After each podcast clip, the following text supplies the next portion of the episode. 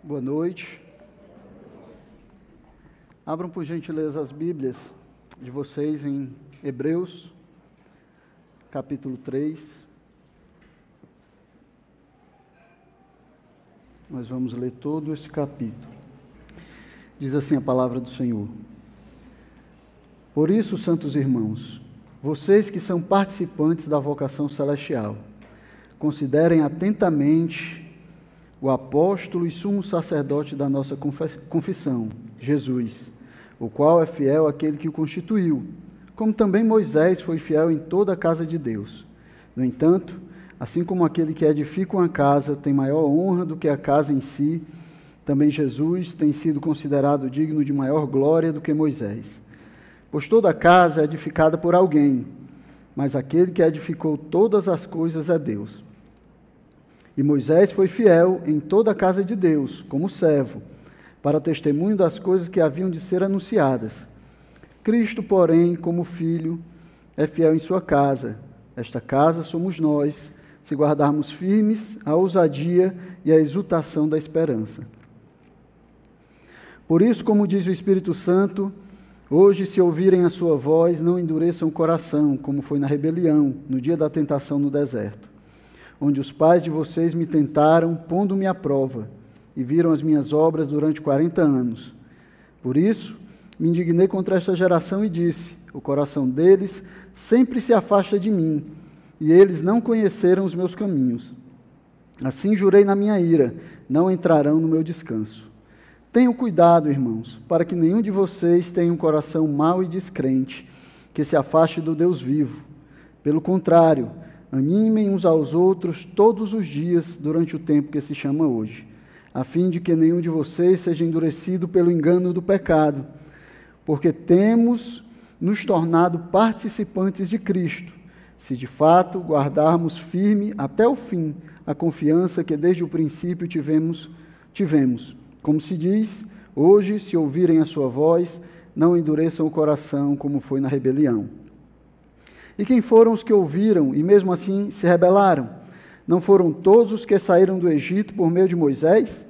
E contra quem Deus se indignou durante 40 anos? Não foi contra os que pecaram, cujos cadáveres caíram no deserto? E a quem jurou que não entrariam no seu descanso, senão os que foram desobedientes? Assim vemos que não puderam entrar por causa da incredulidade. Curva sua cabeça aí no seu lugar, vamos orar e pedir a bênção de Deus sobre esse tempo. Santo Deus e Pai, nós queremos louvar e engrandecer o Teu nome.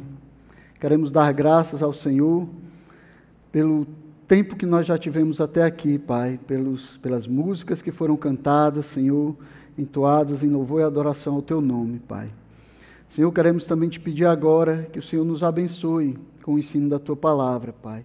Que o Senhor ao ter a tua palavra exposta, Senhor, fale conosco, Senhor, para que o teu nome seja engrandecido em nós. Nós vivamos de acordo com a tua vontade, Pai, para a glória, honra e louvor do teu nome. Queremos te pedir tudo isso no nome do teu filho Jesus Cristo. Amém. Bem, enquanto nós temos estudado o livro de Hebreus, nós conseguimos perceber a luta de um pastor para manter a fidelidade do seu rebanho no lugar certo. Diante da perseguição e do ânimo vacilante dos crentes hebreus, esse pastor ele vai tentar demonstrar de todas as formas que Cristo é o melhor da vida. Cristo é melhor que a vida. Então ele vai tentar demonstrar isso por várias formas. Demonstrar que é nele que deveria estar a confiança do seu povo Cristo é quem deveria ser o alvo da sua fidelidade. É nele que eles deveriam se agarrar para vencer as tribulações e as dificuldades dessa vida. A intenção desse pastor é encorajar os irmãos a perseverarem fiéis em meio à perseguição, em meio às aflições dessa vida, em meio aos problemas e às dificuldades, mostrando a superioridade e a supremacia de Cristo sobre todas as outras coisas desse mundo.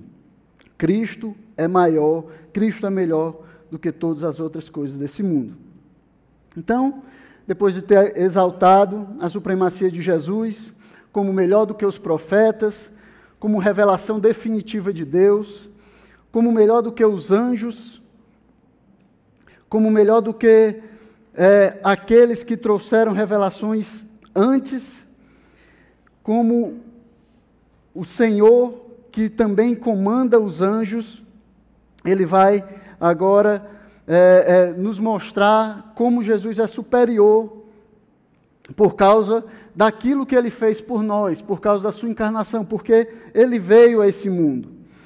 Então, Cristo, nós deveríamos ver Cristo como superior, porque ele também se identificou conosco. Nós aprendemos isso da última vez. Né? O pastor Felipe nos ensinou o capítulo 2. Agora, ele vai mostrar que Jesus também é superior a Moisés, que foi o mediador da antiga aliança. E os seis primeiros versos desse capítulo que nós lemos vão apresentar a doutrina sobre a qual a exortação do restante do capítulo ela é construída, ela está baseada. Então, para entender a exortação, nós precisamos entender a premissa, precisamos entender o princípio. E para entender esse princípio, nós precisamos entender o que os judeus dos dias de Jesus pensavam sobre Moisés o que eles achavam de Moisés, como eles viam Moisés, o que era Moisés para esses judeus no tempo em que o nosso autor ele está escrevendo. Então, Moisés ele era muito estimado pelos judeus. Ele era o judeu, o judeu mais estimado que já tinha vivido sobre a terra. Por vários motivos que vão cercar a história e a vida de Moisés, os judeus viam ele como alguém superior aos outros homens. Né? Então, desde o seu nascimento, é, Deus veio trabalhando na vida de Moisés e ali no seu nascimento ele foi miraculosamente protegido, né? quando diante do mandado do rei para que os bebês fossem mortos, os seus pais o esconderam. Aí Deus ainda continuou cuidando de Moisés quando seus pais não podendo mais escondê-lo, colocaram ele no rio, num cesto, e Deus foi guiando e conduzindo aquele cesto até chegar às mãos da filha de Faraó. É interessante que Deus também providenciou pessoalmente o enterro de Moisés. Né? Antes de chegar na terra prometida, quando iriam entrar na terra, ele disse a Moisés que ele não entraria, que ele subisse ao monte, e ali ele iria contemplar a terra, mas depois disso, ele iria morrer. E assim ele fez, subiu ao monte, e ali ele viu a terra, ele morreu, e o seu corpo não foi mais visto. Ele foi um homem com quem Deus falou face a face. E isso o próprio Deus falou como algo que mostrava a superioridade de Moisés. Deus disse aos profetas: Eu falo por profecias, falo por visões, falo por sonhos, mas ao meu servo Moisés eu falo face a face. Ele contemplou a glória de Deus tão de perto que, depois de passar dias diante de Deus, ele descia do monte e o seu rosto, a sua face vinha brilhando, refletindo a glória de Deus, e até chegava a assustar os israelitas que estavam ali esperando ele. Ele foi o homem escolhido para tirar o povo do Egito. Por meio dele, Deus fez maravilhas, Deus fez sinais, Deus fez milagres e tirou o povo de Israel do Egito. Como Paulo dizia, os judeus eles tinham zelo pela lei. E para os judeus, a lei e Moisés eram quase sinônimos. Tanto que eles podiam chamar a lei de Deus e a lei de Moisés. Então eles viam Moisés e a lei como algo assim tão entrelaçado que era até difícil deles separarem. Moisés havia entregado a lei para os judeus. Foi o homem que Deus escolheu para entregar a lei para os judeus. Moisés entregou a eles também plano, os planos para o tabernáculo, para a arca da aliança foi ele que falou também, entregou para eles a aliança de Deus. E naquela época em que Hebreus foi escrito, os judeus acreditavam tanto em Moisés como um homem grande e superior, que tinham alguns que achavam que ele era superior até mesmo aos anjos. Moisés era superior aos anjos na visão de muitos judeus daquela época. Então, na época que a carta aos Hebreus foi escrita, Moisés era muito admirado e respeitado pelos judeus. Eram alguém onde eles colocavam a sua confiança, era alguém para quem eles olhavam, era alguém que eles tinham como exemplo. Ainda assim, quando nós lemos a passagem que lemos aqui, ela nos convida, vai convidar os crentes hebreus, esses que admiravam Moisés, para olharem para Jesus, ao invés de olharem para Moisés. Apesar de Moisés ter sido realmente grande diante de Deus, o que o autor vai nos mostrar aqui é que Jesus foi muito maior do que Moisés. Então, os crentes hebreus deveriam olhar para Jesus, deveriam colocar sua fé em Jesus, deveriam colocar sua confiança em Jesus. Jesus é melhor. Esse é o tom de toda a carta hebre aos hebreus. Jesus é melhor e o, o autor vai mostrar isso de várias maneiras. E aqui ele faz isso também. Por isso ele vai começar, é o texto que nós lemos, chamando a atenção para Jesus, para o que ele fez por nós, para como ele se identificou conosco na sua encarnação. Ele volta os olhos dos crentes hebreus para isso, no início do capítulo. Novamente aqui, nós vamos ter uma exortação que está ancorada, né, que está baseada, está fundamentada numa instrução que foi dada antes. Por isso é que ele vai usar essa conjunção aqui, que na nossa versão é traduzida por isso, né, por isso. Mas também poderia ter sido traduzida como tendo em vista isso que foi dito, como resultado disso que foi dito, ou porque isso que foi dito é verdade, por causa de tudo que foi ensinado anteriormente, vocês olhem para diante. Então, o autor, ele estabelece a superioridade de Cristo sobre Moisés, baseado no que foi ensinado sobre a sua encarnação no capítulo 2, que nós estudamos aqui anteriormente. Isso é confirmado também pelos títulos que o autor vai dar aqui quando ele se refere a Jesus. Ele chama Jesus de apóstolo e sumo sacerdote.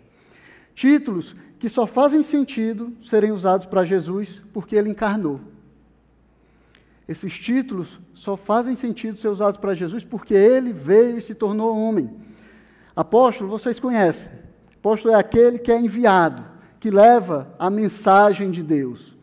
E Jesus, quando ele é, falava dele mesmo, ele, ele chamava ele de o um enviado, aquele que foi enviado por Deus. João 17, 18, ele diz assim: Como o Pai me enviou, eu vos envio. Então, os apóstolos, depois de Jesus, eles tinham Jesus como padrão de apostolado, como padrão daquele que levaria a mensagem de Deus.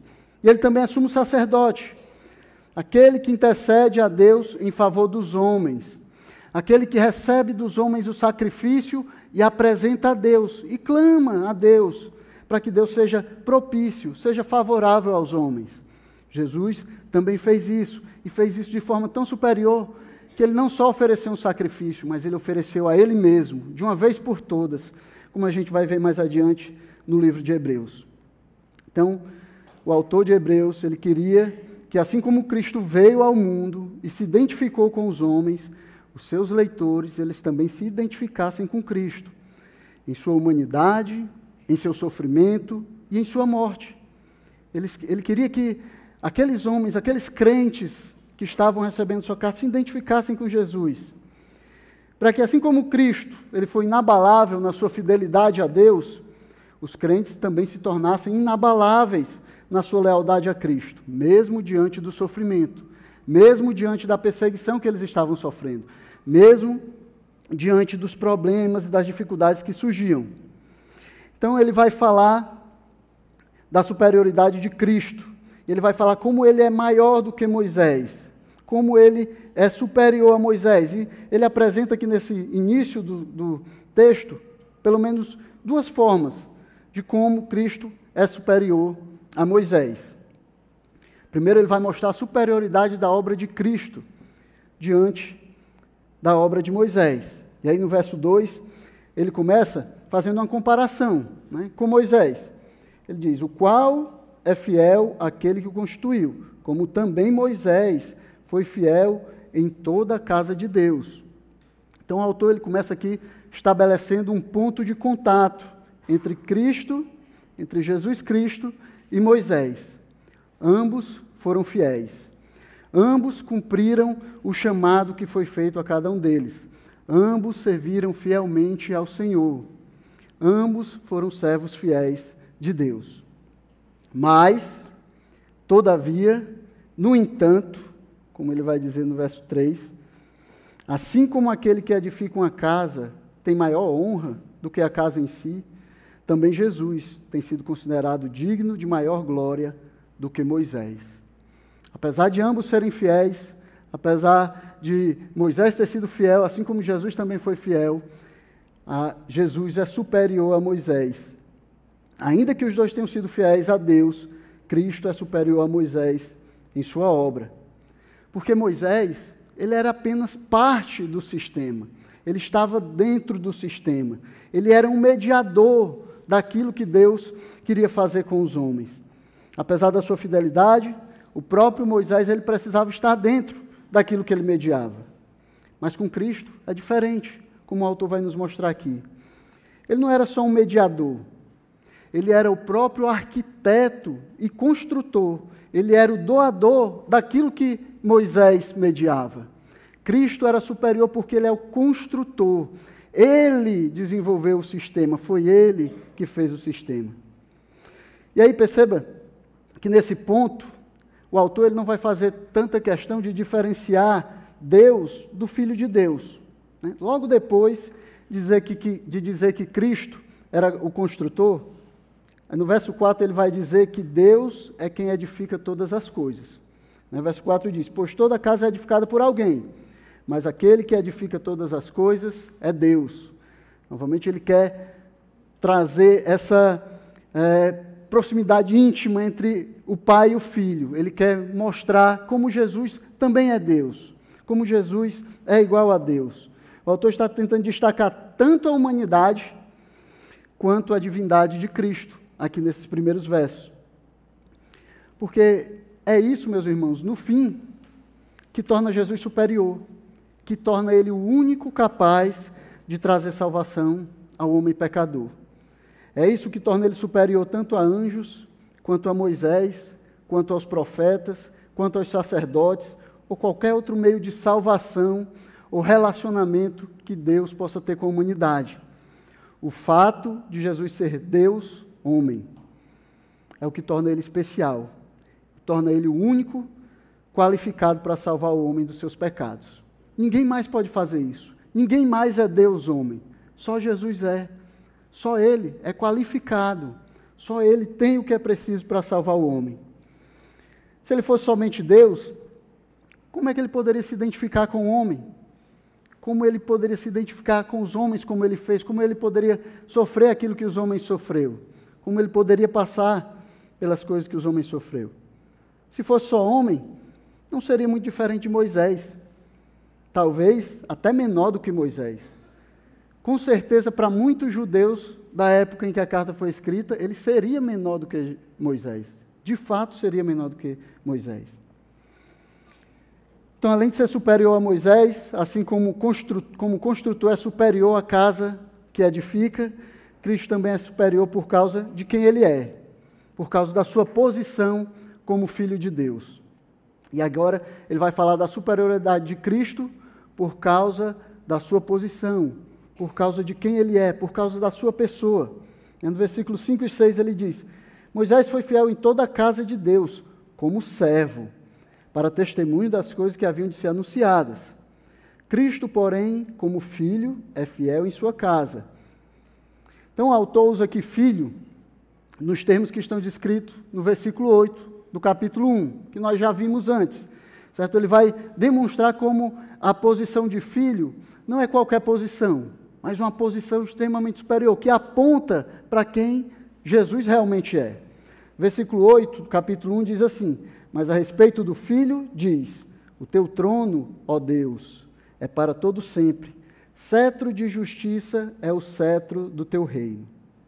Então aqui ele está apontando para Jesus como filho de Deus nos termos que estão sendo ditos lá no versículo 8 do capítulo 1.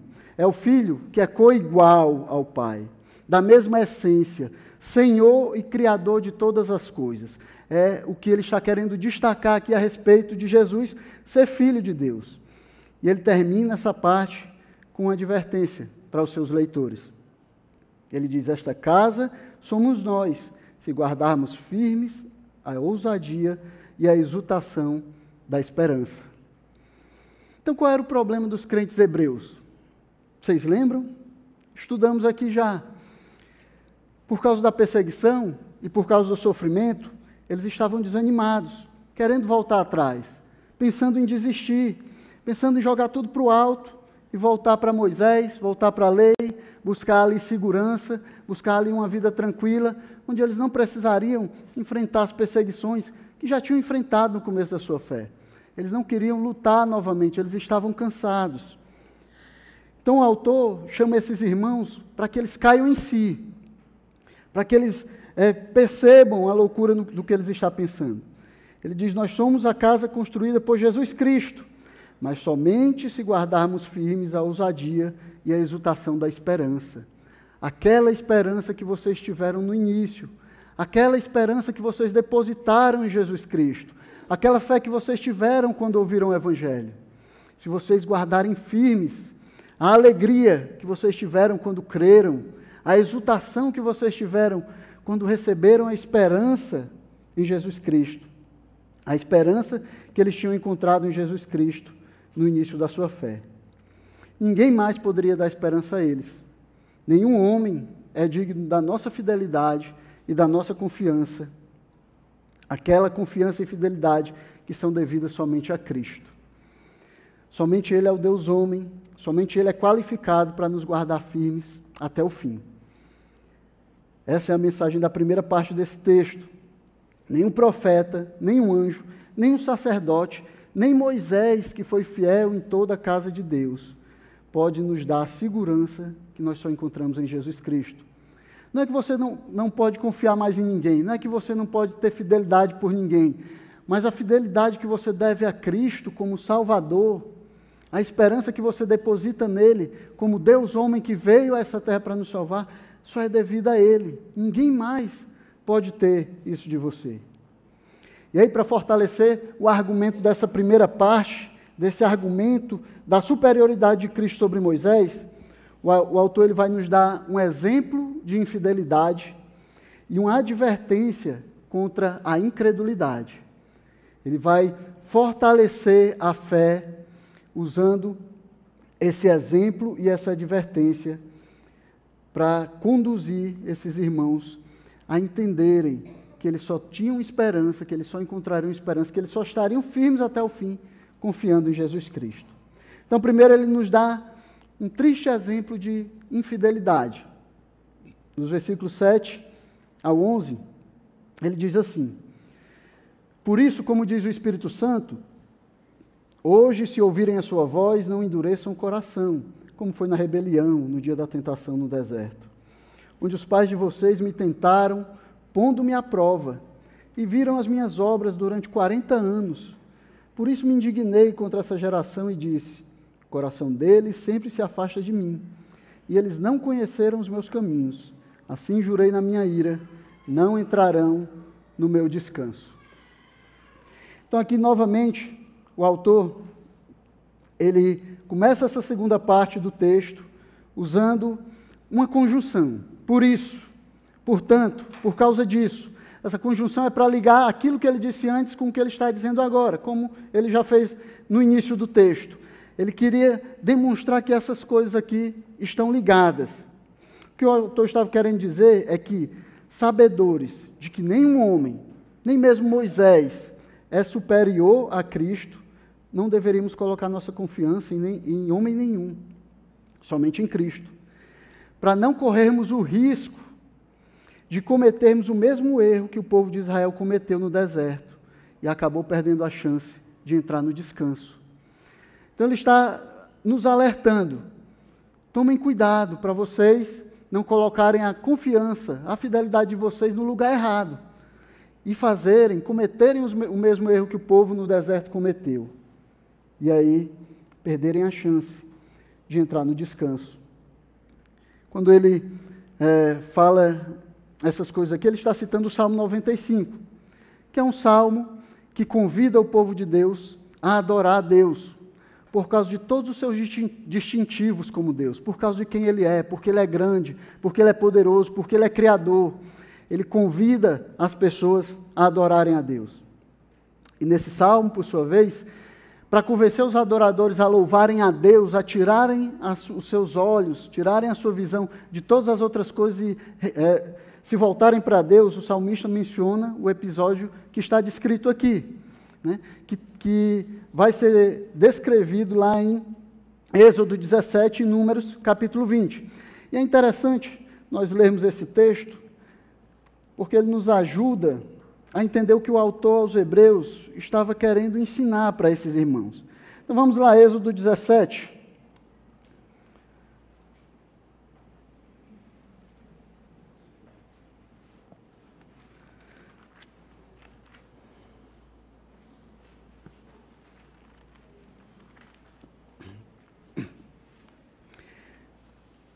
Êxodo 17, a partir do versículo 1. Toda a congregação dos filhos de Israel partiu do deserto de Sim, fazendo as suas paradas, segundo o mandamento do Senhor, e acamparam em Refidim. Mas ali não havia água para o povo beber. Então o povo discutiu com Moisés e disse: Dê-nos água para beber. Moisés respondeu: Por que vocês estão discutindo comigo? Por que estão tentando o Senhor? Mas ali o povo estava com sede de água e murmurou contra Moisés, dizendo: por que você nos tirou do Egito para nos matar de sede, a nós, a nossos filhos e aos nossos rebanhos? Então Moisés chamou, clamou ao Senhor: Que farei com este povo?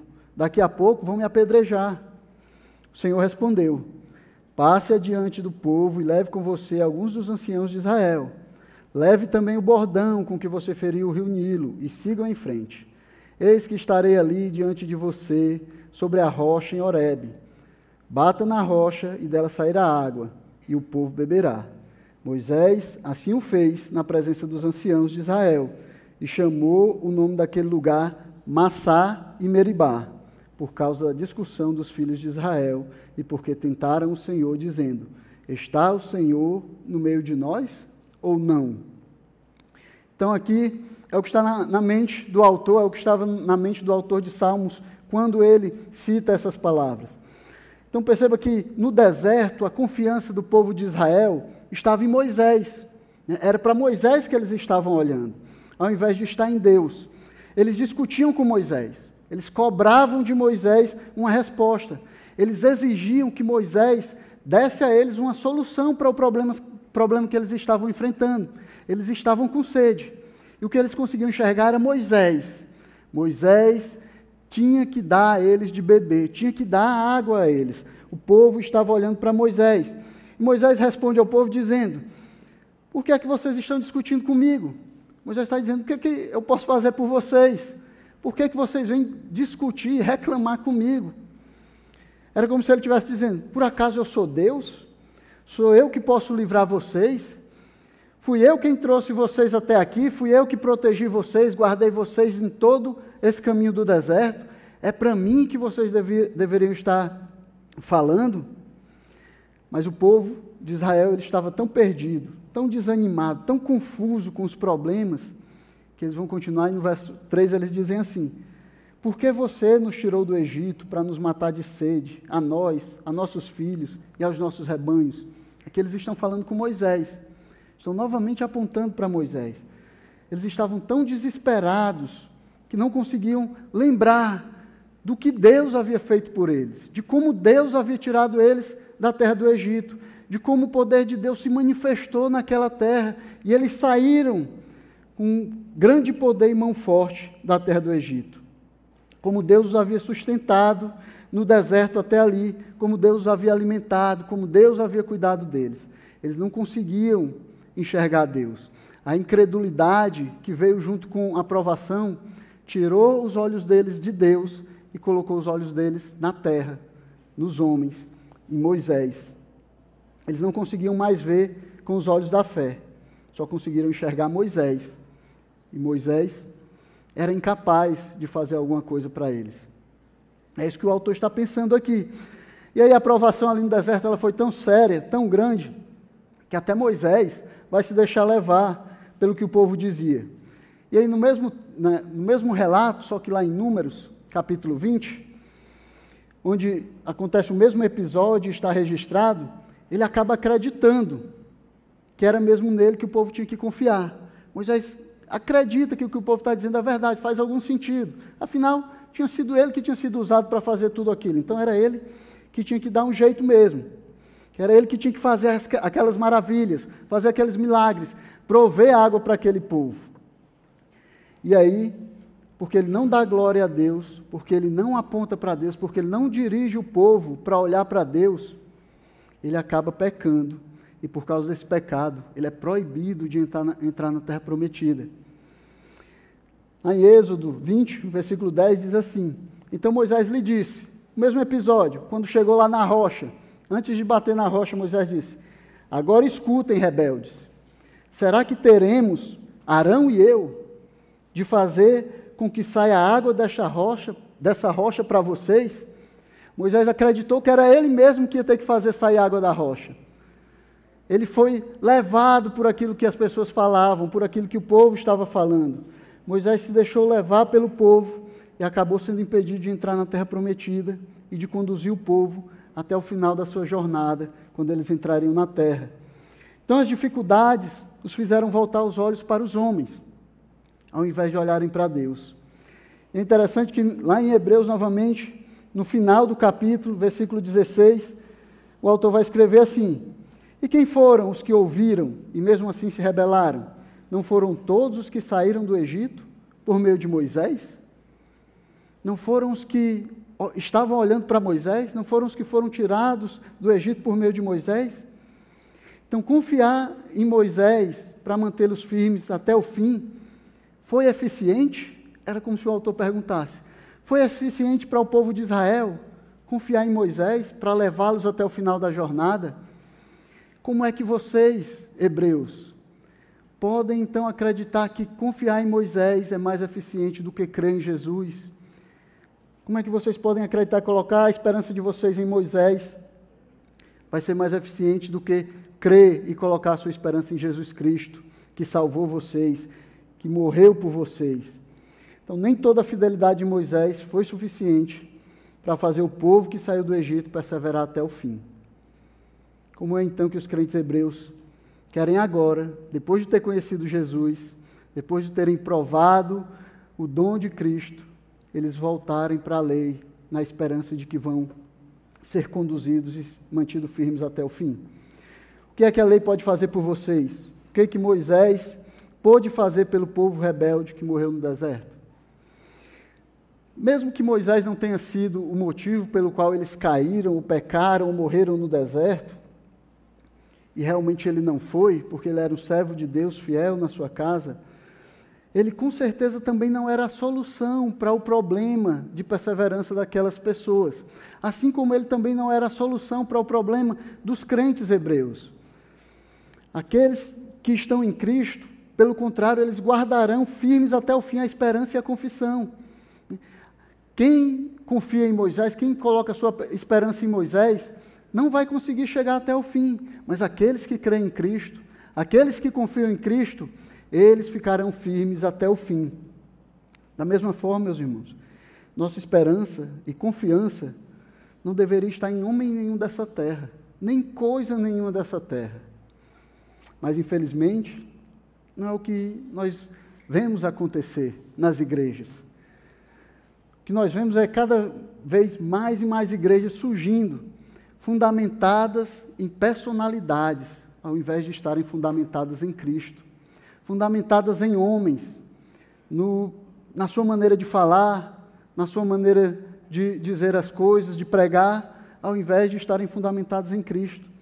Então, pastores, apóstolos, bispos, ou seja lá como eles queiram se chamar, tem sequestrado a fidelidade do povo, sequestrado a fidelidade das ovelhas, que deveria estar voltada para Cristo. Eles trazem para eles mesmos, eles se colocam como meio, como alvo da fidelidade das suas ovelhas. Tentam roubar a glória que deveria ser dada somente a Cristo, como Salvador, como Deus, homem que veio ao mundo. Eles fazem do culto a Deus o culto à sua própria imagem. E é fácil de você ver isso. Passe por essas igrejas aí, só que você vê o rosto desses líderes, estampado em todo canto. Eles são quase que oniscientes. As pessoas têm, veem as fotos deles em todo lugar. falam igual a eles, pregam igual a eles, o tom da voz é igual deles. Essas pessoas elas estão baseadas completamente nessas pessoas, nesses líderes. Esqueceram de olhar para Jesus. Mas quando a gente pensa nesses líderes desonestos, fica fácil da gente perceber essas coisas. Né? Mas não são só eles os culpados por esse desvio do foco da igreja. Muitos daqueles que estão nas igrejas, muitos membros de igrejas, têm colocado a sua confiança em homens, ao invés de colocar em Deus. Eles têm confiado na fidelidade confiado na fidelidade desses homens para conduzi-los até o final, ao invés de confiar em Cristo. Mesmo que sejam homens fiéis, mesmo que sejam homens que pregam a palavra de Deus, mesmo que sejam homens que vivem conforme a vontade de Deus. Mas não é neles que deve estar a nossa confiança. Não é a eles que nós devemos a fidelidade que nós temos que dar somente a Cristo. E aí se multiplicam as coisas e as pessoas sobre as quais nós colocamos a nossa confiança, sobre quem nós estamos confiando para seguirmos até o fim. Então, tem os filhos que confiam na fidelidade dos pais, né? tem os pais que confiam na fidelidade dos filhos, tem o cônjuge que confia na fidelidade do outro, tem aqueles que confiam na fidelidade dos irmãos, da igreja, e acham que a fidelidade dos outros vai poder levá-lo, conduzi-lo até o final dessa jornada. Muitos colocam a sua confiança na fidelidade do pastor, que muitas vezes é realmente fiel, que muitas vezes faz realmente o que deveria fazer. As pessoas têm elegido outros homens como âncora, como fundamento da sua fé, ao invés de confiar em Cristo. Essas pessoas elas têm uma visão míope. Eles conseguem enxergar muito próximo. Eles não conseguem ver além das pessoas, não conseguem ver além daquilo que se pode ver com os olhos carnais. Eles não conseguem enxergar além para ver em Cristo. Não conseguem olhar para o Cristo, que muitas vezes é o que o pastor prega. Muitas vezes é o que o pastor fielmente prega. Olhem para Cristo. Mas a visão deles está limitada às coisas dessa terra. Nenhum homem dessa terra, meus irmãos, morreu por você. Nenhum homem dessa terra deu a vida para que os seus pecados pudessem ser perdoados, e nem podia fazer isso. Nenhum pode manter você firme até o final. E às vezes é até desleal com os pastores. Colocar sobre os seus ombros algo que somente Cristo pode fazer por você. Eles não podem suportar isso, eles não podem carregar essa carga. Coloque os seus olhos em Cristo, olhe para Jesus. Então, se a sua confiança está em homens e não em Deus, você vai acabar como os israelitas do deserto. E olha só como é interessante como o capítulo termina. No versículo 17, o autor diz assim: E contra quem Deus se indignou durante 40 anos? Não foi contra os que pecaram, cujos cadáveres caíram no deserto, e a quem jurou que não entrariam no seu descanso, senão aos que foram desobedientes, assim vemos que não puderam entrar por causa da incredulidade. O problema desses homens foi a sua incredulidade. Problema é que eles não conseguiram enxergar além dos homens. Ele não conseguiu enxergar além daquilo que se pode ver aqui nessa terra. E aí ele vai falar também da incredulidade, vai é, exortar essas pessoas aqui a respeito da incredulidade. Os versículos 12 ao 14 ele diz: Tenham cuidado, irmãos, para que nenhum de vocês tenha um coração mau e descrente que se afaste do Deus vivo. Pelo contrário, animem uns aos outros todos os dias durante o tempo que se chama hoje, a fim de que nenhum de vocês seja endurecido pelo engano do pecado, porque temos nos tornado participantes de Cristo, se de fato guardarmos firmes até o fim a confiança que desde o princípio tivemos. Então, nos versículos 12 a 14 do nosso texto, o autor vai advertir os crentes a respeito da incredulidade. E o que é que a incredulidade tem a ver com tudo isso que a gente falou até agora? Como é que se encaixa isso aqui no meio de tudo isso que o autor vem falando para aqueles crentes ali, aqueles crentes hebreus? Ele revela isso logo no início, no versículo 12.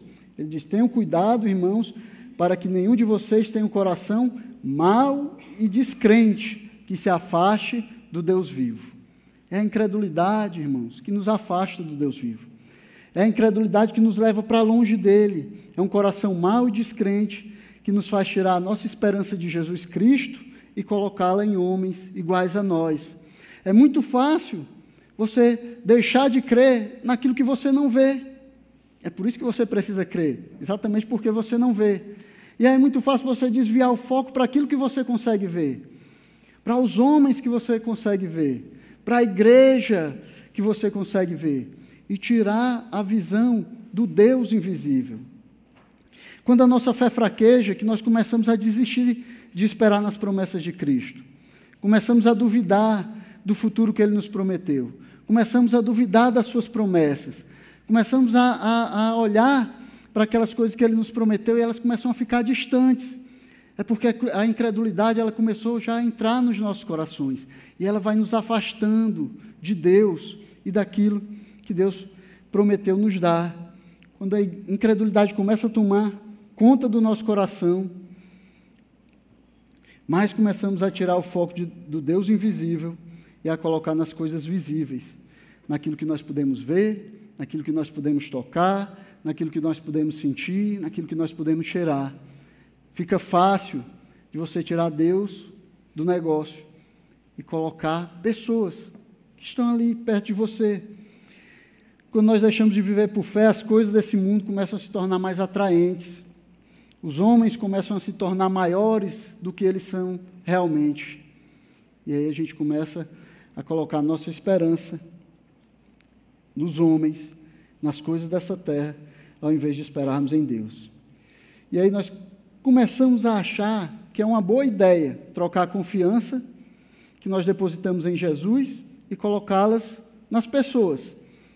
Que elas estão mais perto, afinal, elas podem, é, nós podemos ver essas pessoas, elas podem nos ver também, e provavelmente elas vão poder fazer mais por nós nas nossas tribulações, nas nossas dificuldades.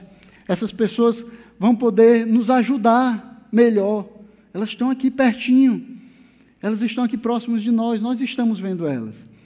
Então a incredulidade começa a fazer você pensar nas coisas dessa vida. Essa é a desgraça da incredulidade. Ela nos afasta do Deus vivo e daquilo que somente Ele pode fazer por nós. Porque quando nós começamos a pensar assim, começamos a botar nossa esperança nos homens dessa terra, nas coisas dessa vida, então a gente começa a abandonar e a perder aquilo que Deus nos prometeu, aquilo que Deus disse que nos daria. Mas o autor vai dizer também que não precisa ser assim. Ele nos dá esperança. As pessoas não precisam ser pedra de tropeço nas nossas vidas. Pelo contrário. Na comunidade dos santos, os irmãos deveriam animar uns aos outros, encorajar, exortar, chamar de volta a fé. Nós deveríamos trabalhar na vida uns dos outros para evitar a incredulidade, para evitar o engano do pecado. A igreja e a comunidade da fé é o plano de Deus para que nós não sejamos endurecidos pelo engano do pecado. É a maneira como Deus decidiu nos fundamentar para que nós continuássemos firmes, para que os nossos olhos continuassem nele. Não acho que você pode vencer essa batalha sozinho. Nós fomos feitos para lutar juntos, desde lá do começo. Desde o primeiro homem, Deus olhou e disse: Não é bom que ele esteja só. E aí fez uma companheira, para que estivesse junto com ele, para que ajudasse ele naquilo que Deus tinha preparado para ele fazer. Nós não fomos feitos para lutar sozinhos. No final, o autor de Hebreus, ele vai terminar dando esperança para esses irmãos, trazendo eles de volta para a esperança. Versículo 14, ele diz: porque temos nos tornado participantes de Cristo, se de fato guardarmos firme até o fim a confiança que desde o princípio tivemos. Se somos participantes de Cristo, guardaremos até o fim a confiança que tivemos no princípio. Ele nos sustentará até o fim, ele nos manterá até o fim. Se nós nos tornamos participantes de Cristo, nós vamos continuar até o fim. Nenhum daqueles que colocam sua esperança em Cristo vão se perder. Porque, diferente da fidelidade de Moisés, que não podia tornar os israelitas fiéis também, a fidelidade de Cristo é o que garante a nossa vitória. Moisés, mesmo sendo fiel em toda casa, ele não podia tornar os israelitas fiéis também. Assim como ninguém, por mais fiel que seja, assim como nenhum pastor, por mais fiel que seja, pode nos tornar fiéis iguais a ele. Moisés também não pôde, mas Cristo, a fidelidade de Cristo é que nos torna fiéis. É porque ele foi fiel até o fim, é que nós temos a vitória garantida. Porque ele foi fiel até o fim, fiel, obediente até a morte, morte de cruz, é que nós temos segurança eterna. É porque ele foi fiel que nós também podemos ser fiéis. Amém, meus irmãos? Então a nossa confiança deve estar no nosso Senhor, que veio a esse mundo, deu a sua vida e morreu por nós. Ele é o único. Ninguém mais pode fazer isso por nós. Ninguém mais pode nos conduzir fiéis até o fim. Só Ele pode fazer isso. Eu espero que seja assim que nós pensemos. Espero que os nossos olhos estejam focados no nosso Senhor.